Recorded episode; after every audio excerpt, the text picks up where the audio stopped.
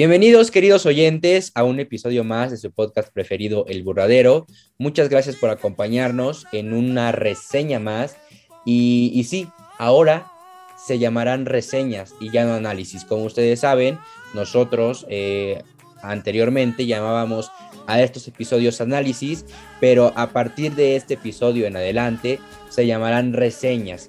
En esta ocasión decidimos cambiar el nombre eh, porque pues van a ser las reseñas que ustedes ven escritas en páginas digitales, nosotros eh, lo vamos a seguir haciendo igual como reseñas orales, pero pues para no generar confusiones en, que eh, entre la diferencia de un análisis o una reseña, pues entonces decidimos cambiar el nombre a reseñas para que ustedes pues en vez de leer puedan escucharlo, ¿no? Entonces, eh, quiero dar la bienvenida junto con mi compañero Benjamín Rosas, que también me acompaña el día de hoy y está acompañándome compartiendo micrófonos para llevarles hasta donde se encuentren esta reseña. ¿Cómo estás, Benjamín?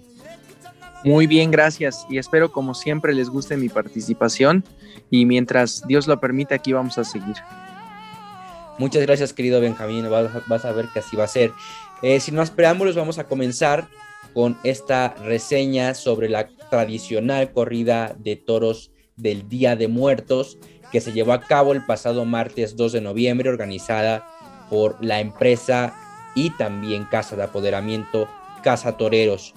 Un, gran ambiente se vivió esta tarde, un ambiente muy taurino, eh, donde todo comenzó a partir de las 12 de la tarde eh, con una fiesta. Esto se vivió como una fiesta y como debe de ser, eh, porque bueno, pues aparte de que esto fue una fiesta, fue una tarde importante. En primera, por lo que se estaba celebrando ese día y en segunda porque fue la despedida de un matador, ¿no? Entonces eso tenía que ser completamente una fiesta para celebrar, eh, despedir al matador como se merece, para también llevarnos un buen sabor de boca de la tarde de toros y también para celebrar nuestras tradiciones, nuestra cultura.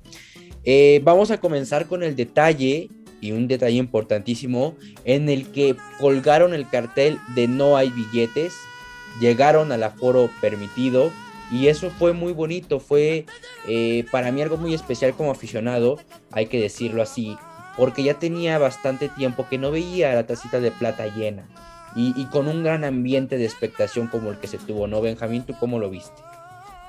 Por supuesto, un reconocimiento a la empresa, es una empresa muy seria que ha comenzado con el pie derecho. Como bien mencionabas, una fiesta, un flamenco, unos food trucks ahí en la, en la entrada de, de la plaza, un muy buen ambiente, un ambiente taurino, la plaza decorada, hubo este, bailes típicos mexicanos, entonces muy, muy bien la, organización, no hubo este acceso a, acceso a personas que se colaron, no acceso a que, a que ya llegué y porque soy así me, voy a meter y demás. Muy bien la organización, un punto también en los vendedores. Eh, en, eh, en episodios pasados, si recuerdan nuestros, este, las personas que nos escuchan, nos veníamos quejando de que, por ejemplo, en Texcoco los, los vendedores andaban y venían sin, sin ningún preámbulo y en esta, en esta ocasión nos tocó ver vendedores muy ordenados que solamente te vendían en el momento en el que caía el toro y hasta que en el momento previo a que saliera el siguiente. Muy, muy bien organizado esto. Ahí es un reconocimiento hacia la empresa. Lo único que tendría es una cuestión que, que no puedo afirmar o culpar a alguien de, que ese alguien haya sido, Recordemos que el que afirma tiene la carga de probar y es, es una cuestión, es al aire, ni siquiera es para la empresa o para alguien en especial, es al aire. Es qué pasó con, el, con la parte de arriba, con la parte del campanario, que eh, notamos algunos policías que no te dejaban, este, como se viene haciendo desde hace años. Platicaba con aficionados dentro de la plaza y me decían que desde ellos que tienen memoria, aficionados longevos, que en el campanario se acumulaba la gente, los que no podían ver la corrida. Es más, recordábamos una tarde de una corrida de recortadores que a mitad de corrida, una vez que, que ya iba avanzada, se dejó bajar a la gente del, del campanario.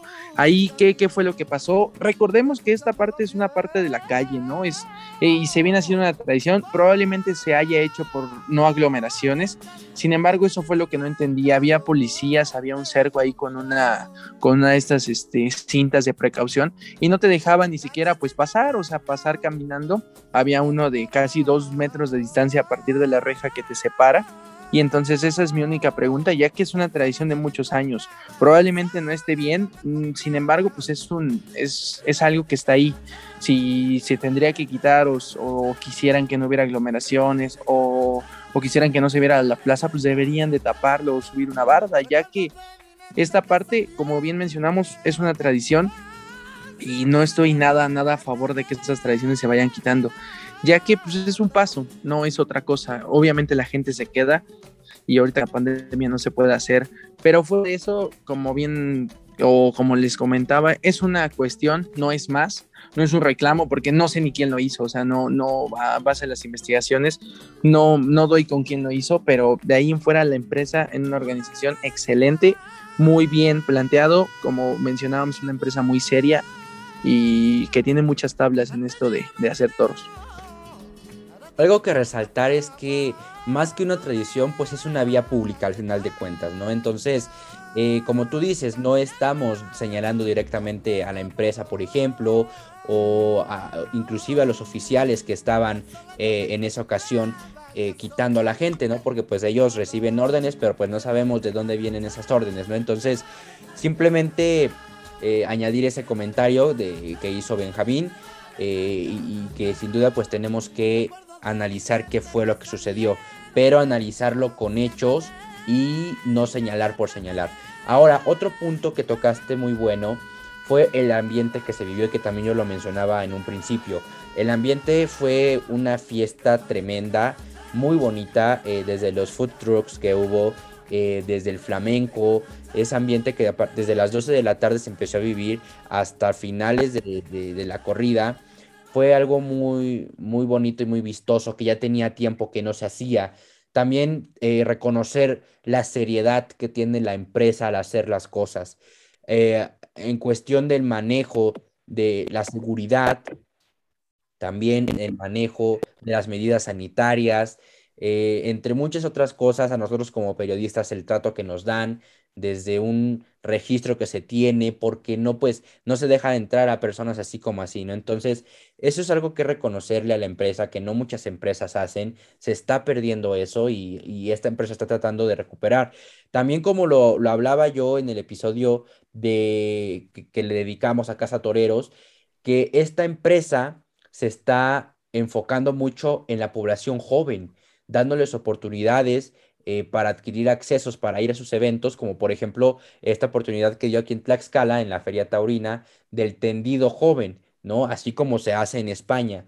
Entonces, son grandes eh, oportunidades que se le da a la afición y, que hay que reconocerle a la empresa y hay que darle el enhorabuena, así como también las ofertas que luego eh, saca para el público. Son puntos muy válidos, muy importantes que hay que hablarlos, hay que decirlos y que nosotros como aficionados y como buenos críticos de la tauromaquia hay que saberlos eh, pues notar y, saberlos pues también apreciar, ¿no? Vamos a comenzar con el primer toro que se llamó Catrín número 304 con un peso de 505 kilogramos que fue para el matador que se eh, comienza su gira de despedida, por cierto, con esta corrida, que fue el matador, que es, perdón, el matador Jerónimo. Eh, Catrín, un toro cárdeno, eh, bocinero, botinero, bragado, de cornamenta vuelta, eh, muy bien puesto, la verdad, muy bien presentado, pero que bueno, el encierro, y que lo vamos a, decir en la conclusión de esta reseña, pues no dio mucho, ¿no?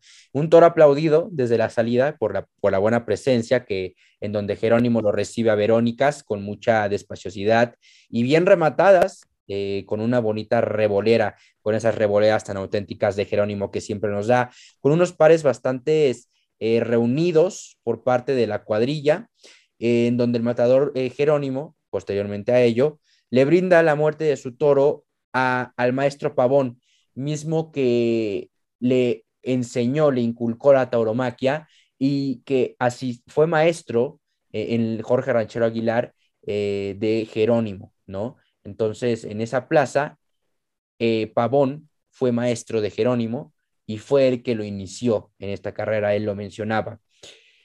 Comenzó su faena, su tercio muleteril, por, por doblones y lidió por derechazos a su primero, en donde no tuvo oportunidad de lucirse, como les decía, toros que también hay que recalcar que dio eh, muy poca pelea en el caballo, toro falto de fuerza, soso, no vamos a llamarlo malo porque ya hemos hablado que malo tiene otro, otra definición, otro concepto, pero sí muy complicado, no embestía, se tenía que forzar mucho, eh, un detalle es que el hocico lo abrió muy rápido, entonces pues no, no logró eh, pues cuajar una buena faena como todos esperábamos. El público, por supuesto, pues estábamos muy atentos a lo que ocurría, ¿no? Eh, en el embroque de el matador que se despide, que se despedía y un toro de la legendaria ganadería de Piedras Negras, pero pues que sin duda pues no se pudo dar más allá y esto resultó en una ovación.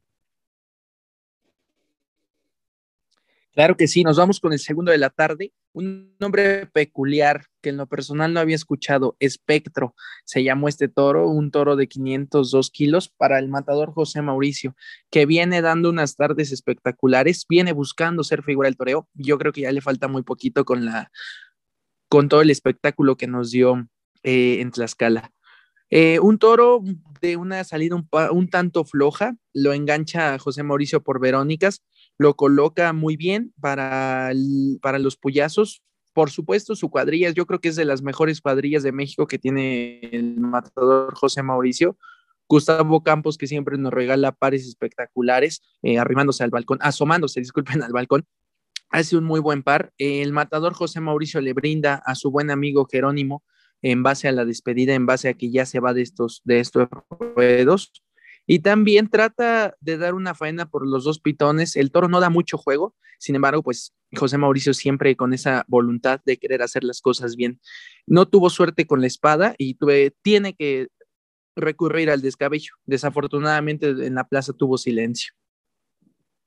Ahora vamos con Ancestro, número 301 de 515 kilogramos pesó este Burel, eh, un toro cárdeno claro, botinero, bragado, delantero, tocado del izquierdo de Encornamenta, eh, que le tocó en turno a Angelino de Arriaga, donde tuvo una salida muy fuerte, eh, también fue recibido con palmas por el público y aquí el matador hizo su eh, vistoso largo cambiado de rodillas, ¿no? Saliendo y recibiéndolo a la Verónica con muy buenos pases también por parte de su cuadrilla, este, por, perdón, por buenos lances por parte de su cuadrilla hizo un buen trabajo el picador y pues aquí Angelino de Arriaga como siempre tomando el protagonismo de las tardes en donde torea, poniendo banderillas, esas banderillas que nos deja un sabor de bocas a todo, a, todos, yo diría que secos de tantos soles que gritamos y de tanta emoción, ¿no? Que nos hace eh, dar. Desgraciadamente el, toro tampoco, tampoco eh, pues dio mucho de qué hablar. Yo lo sentí un poco falto de fuerza de la misma manera que, que sus hermanos. Eh, de camada, un toro distraído y con un recorrido muy corto y un galope muy flojo. Entonces, pues el matador, por más bamboleo que tuvo, eh, que le pudo hacer, no, no, no terminó de cuajar una faena, pero, aquí viene un pero, el toro, yo creo que de, menos, fue un poquito más que le permitió pues hacerle, por ejemplo, este vistoso péndulo, ¿no? Eh, no sé, otros pases derechazos, unos naturales muy buenos, permitiéndole tandas muy importantes, sobre todo por el pitón izquierdo, en donde el público pues eh, ensalzaron al público, el público se emocionó y pues el resultado fue una oreja eh, y al final, como, como son las cosas, ¿no? El toro fue aplaudido en el arrastre. Claro que sí.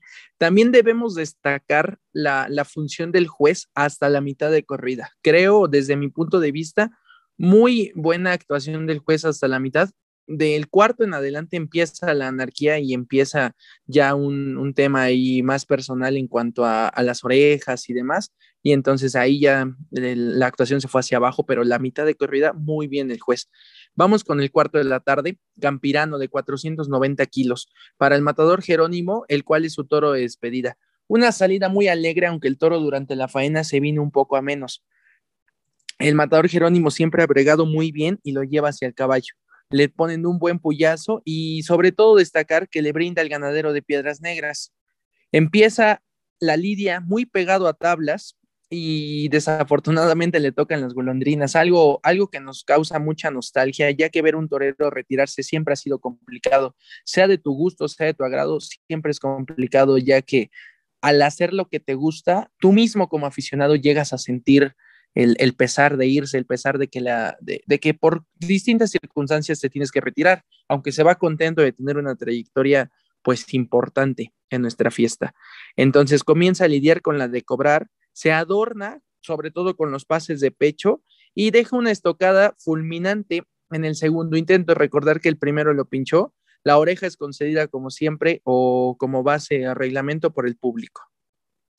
Una oreja que sin duda fue una oreja por un público bondadoso, un público nostálgico porque nos dejamos llevar todos por el momento, por ver a Jerónimo lidiar su último burel en la tacita de plata con las golondrinas de fondo. Entonces, yo creo que nos ganó la emotividad y la, sí, la emotividad eh, para darle esta oreja que, bueno, no, si nos ponemos, y, no por ser un amargado, ¿no? Simplemente como comentario, si nos ponemos como eh, aficionados, críticos, pues la, la, la Livia no era de oreja, ¿no? Pero bueno, fue pues un acto simbólico, algo que, fue un acto emotivo.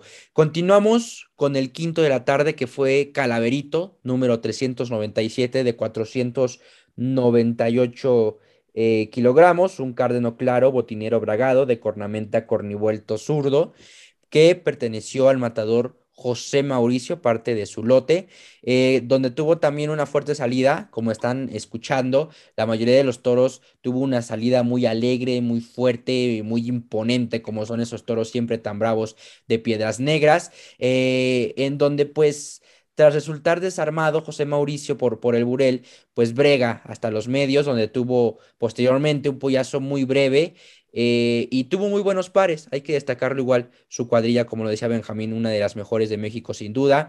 Brindó al público, eh, iniciando también en su, tercio muleteril con mucha despaciosidad, mucho temple, mucho clasicismo, como conocemos a José Mauricio, comenzando por esos derechazos tan suaves.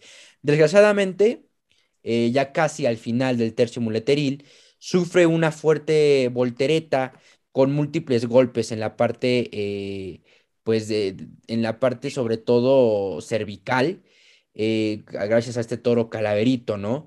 Entonces, José Mauricio no pudo continuar con la lidia, se lo llevan, lo sacan del ruedo entre sus compañeros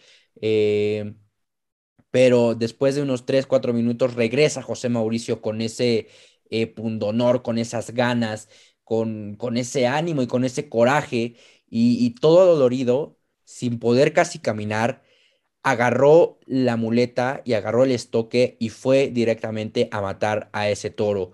Eh, desgraciadamente lo pinchó dos, tres veces, no lo mató obviamente a la primera, pero las ganas nadie se las quitaba. De verdad que todo el público, a pesar de que no pudo matarlo a la primera, lo reconoció, lo aplaudió, eh, le gritó torero, torero desde los tendidos, y es que sin duda fue algo emocionante y vibrante ver esas ganas y esa clase que tienen estos toreros. Claro que sí, Mike, bien mencionas, a esa faena se le podría titular, sin dudarlo, faena de pundonor. Un torero que, como bien decíamos, viene buscando ser figura del toreo, y sobre todo ayer eh, tuvo una presentación muy culminante o muy fuerte. ¿Por qué? Porque con la trayectoria, con lo que ha venido haciendo, con las tardes que ha venido triunfando, hay muchos toreros que ya no salen, o sea, con, ese, con esa voltereta, con esos golpes, yo ya no salgo a matar este toro pues porque me, me, va a hacer más. Y él tuvo esa, esa valentía, ese honor de decir, voy lo mato. ¿Por qué? Pues porque soy torero y esto me gusta hacer. Y entonces sale con, con mucho valor el público lo entendió totalmente porque él le buscó y le buscó y le buscó. El toro ya le venía advirtiendo y en cualquier momento se lo podía llevar. Sin embargo, buscó oportunidades, las buscó, se puso donde queman los pies y desafortunadamente lo arropó. Pero el, matador muy bien, con, mucha, con mucho punto honor y sobre todo en estas plazas de provincia en donde a veces vienen con menos voluntad o vienen con menos ganas, él lo demostró que va con todo a todas y a todos lados donde vaya.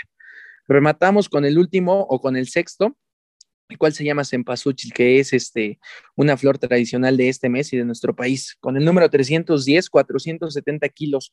El toro más pequeño, sin embargo, a mi percepción, el que más me gustó, fue uno de los mejores toros.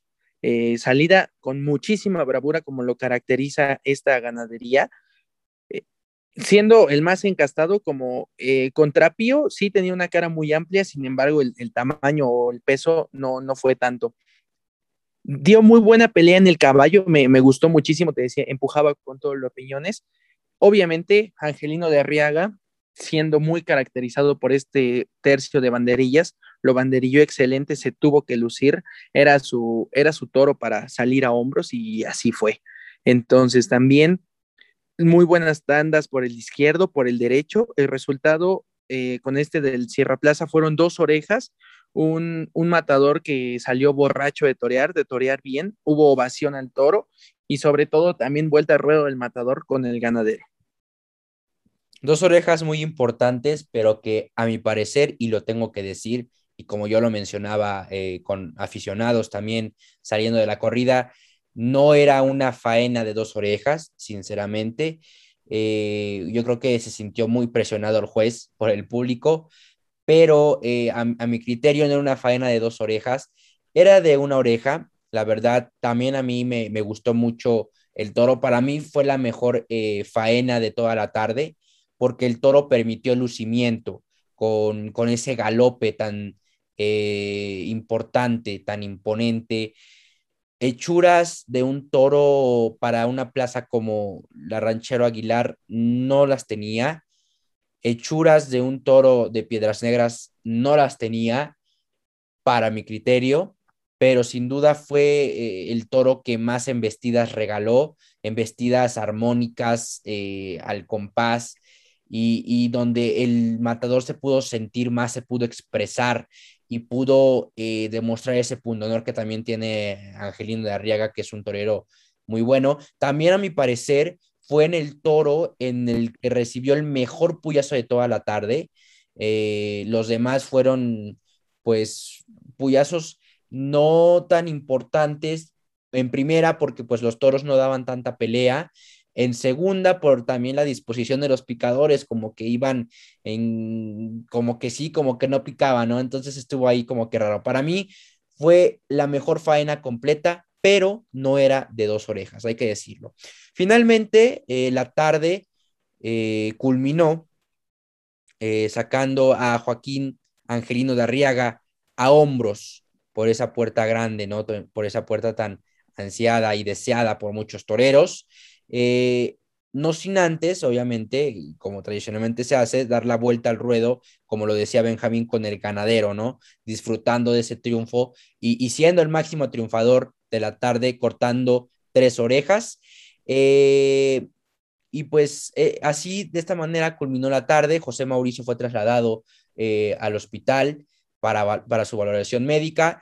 Por la información que tenemos actualmente de fuente muy confiable, que pues es de su prensa, de la prensa José Mauricio, es que sí tuvo golpes muy fuertes, pero que no tuvo una cornada, gracias a Dios no pasó a mayores, el matador únicamente tiene que estar en reposo varios días para recuperarse y seguir con sus próximos festejos y, pues desde aquí darle también el enhorabuena a José Mauricio por esas ganas y, por seguir luchando y por, y por quererse eh, posicionar en, la baraja taurina mexicana que pues como sabemos es, es muy complicado ese camino y muy largo pero no imposible, ¿no? Entonces también eh, desearle una pronta recuperación y así fue, Así fue, queridos oyentes, como terminó esta tarde de, toros. Obviamente saliendo de la plaza, como lo mencionábamos, sigue la fiesta y como también anuncia Casa Toreros, la fiesta sigue y la fiesta seguirá con estos dos otros carteles que se vienen. Benjamín, por favor, dame tu opinión general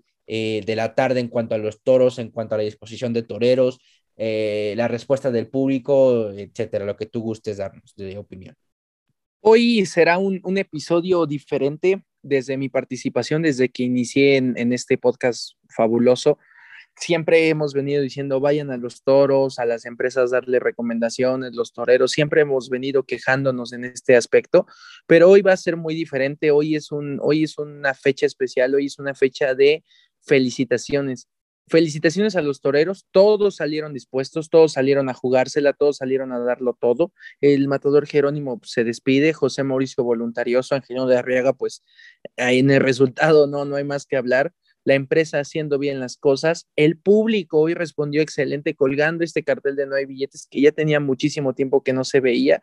Entonces, lo, el ganadero, los toros, sabemos que el juego de, los toros siempre es desigual, no, eh, los toros no, no, se basan en estadísticas, aunque por más que se intente, cambian su juego de un momento a otro.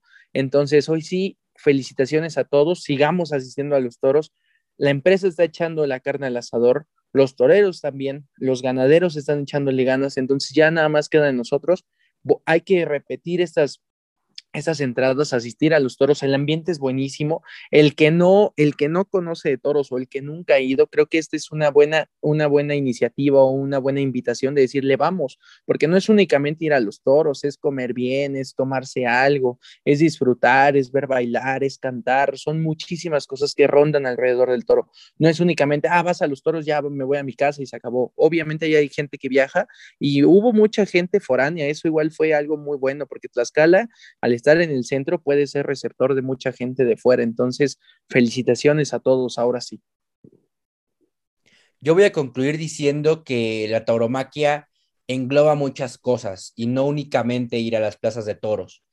El reactivar la tauromaquia y que empresas como Casa Toreros apuesten en estas épocas tan difíciles de pandemia, eh, épocas difíciles sanitarias para todos los pobladores eh, de Tlaxcala, eh, es muy importante la labor que están haciendo, porque la tauromaquia engloba turismo, engloba eh, crecimiento en la economía, eh, engloba muchas otras cosas, la cultura, el arte, obviamente, pero no solamente en los toros, sino que en la ciudad, en la población que se están llevando a cabo esos festejos. Se reactiva la economía, tan solo con que un, uno vaya a comprar un helado afuera de la Plaza de Toros, estamos aportando a la economía del Estado, estamos aportando a la economía de las personas, de, los, de, aquellos vendedores ambulantes. Y, gracias a que va a haber una corrida de toros y un aficionado sale a comprar un helado, ¿no? Entonces, eh, de esa manera nosotros apoyamos a la economía del Estado. Y, y, gracias a empresas como Casa Toreros, empresas serias, que vienen a hacer las cosas, esto es posible. Como yo hablaba de ello en el episodio dedicado a Casa Toreros, es una empresa que vino a apostarlo todo después de esta gran incertidumbre que se tuvo de que si sí se llevaba a cabo la Feria Taurina de Tlaxcala 2021 o no se llevaba a cabo, esta empresa vino a poner las cartas sobre la mesa y a decir, se va a dar Feria Taurina Tlaxcala 2021, haciendo las cosas bien poniendo el ejemplo a muchas más empresas. Y recordando que esta empresa es, mm, por así decirlo, de las más actuales, de las empresas más jóvenes, ¿no? Eh, una empresa fundada en 2011, entonces está poniendo el ejemplo a muchas empresas de cómo se deben de hacer las cosas.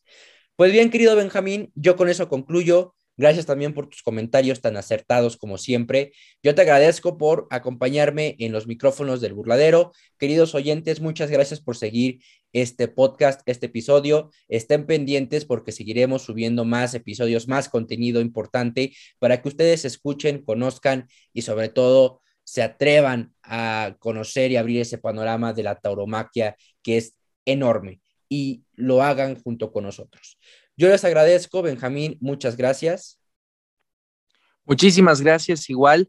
Y como siempre, aquí vamos a estar mientras se nos permita. Gracias, Benjamín. Yo soy Michael Rangel. Me despido.